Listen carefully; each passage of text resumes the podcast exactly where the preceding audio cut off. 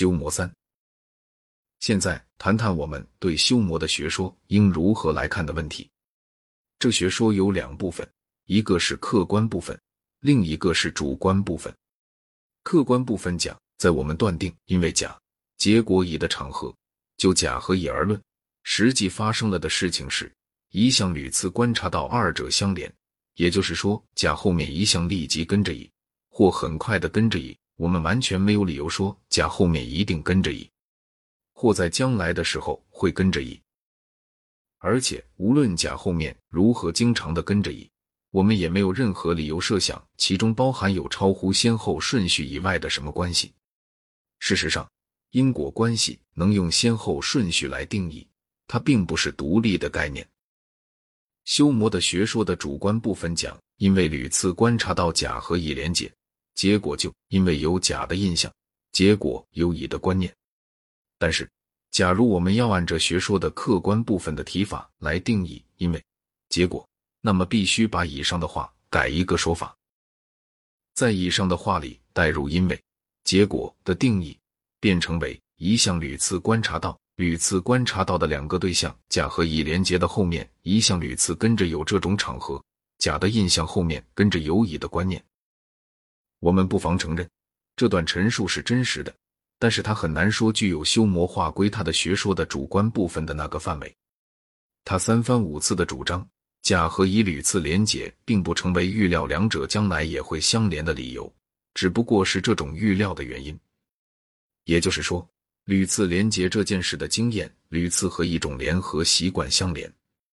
但是，假若承认修魔学说的客观部分，过去在这种情况下屡次形成了联合这件事时，便不成为设想这种联合将会继续，或设想在类似情况下将形成新的联合的理由。实际是在有关心理方面，修魔镜自相信存在有一般讲他所指责的那种意义的因果关系。试举一个实例：我看见一个苹果，预料我如果吃它，我就会惊艳到某种滋味。按照修魔的意见，没有理由说我总得经验到这种滋味。习惯律能说明我的这种预料的存在，却不足以做它的根据。然而，习惯律本身就是一个因果律，所以，我们如果认真对待修魔的意见，必须这样讲：尽管在过去望见苹果一向和预料某种滋味相连，没有理由说要继续这样相连。也许下次我看见苹果，我会预料它吃起来像烤牛肉味道。眼下你也许认为未必有这回事，但是这并不成为预料五分钟后你会认为未必有这回事的理由。修魔的客观学说，假若正确，我们在心理界的预料也和在物理界一样没有正当理由。修魔的理论无妨戏谑的刻画如下：因为甲。结果乙这个命题意思指，因为有甲的印象，结果有乙的观念，当做定义来说，这不是个妙作。所以，我们必须更仔细的考究一下修魔的客观学说。这学说有两部分：一，当我们说因为甲结果乙的时候，我们有权说的仅只是在过去的经验里，甲和乙一项屡次一起出现，或很快的相继出现，甲后面不跟着有乙。或甲无意伴随的事例，一回也没观察到过。二，不管我们观察到过如何多的甲和乙连结的事例，那也不成为预料两者在未来某时候相连的理由。虽然那是这种预料的原因，也就是说，一向屡次观察到它和这种预料相连。学说的这两个部分可以叙述如下：一，在因果关系中，除连结或记起而外。没有不可以下定义的关系。二，单纯列举归纳不是妥实的论证形式。一般经验主义者向来承认这两个论点中的头一个，否定第二个。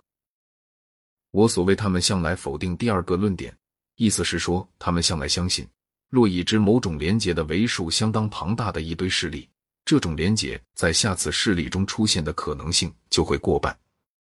或者，即使他们并没有恰恰这样主张。他们也主张了具有同样结论的某一说。目前我不想讨论归纳，那是个困难的大题目。现在我愿意讲，即便承认修魔的学说的前半，否定归纳，也要使得关于未来的一切预料甚至连我们会继续报预料这个预料都成为不合理的东西。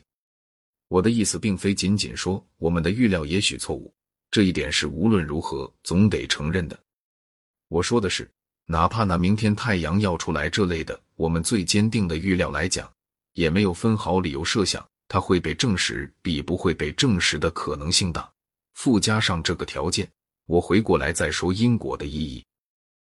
和修魔意见不同的人主张因果是一种特殊的关系，有这种关系就必然有一定的先后顺序，但是有一定的先后顺序却未必有这种关系。重提一下笛卡尔派的时钟说，两个完全准确的钟表尽可一成不变的先后报时，然而哪个也不是另一个报时的原因。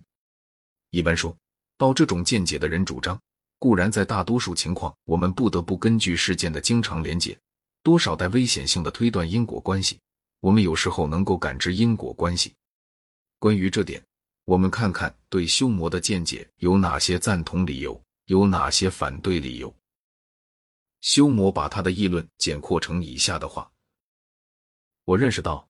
在这本论著内，至此我已经持有的或今后有必要提出的一切奇辟悖论当中，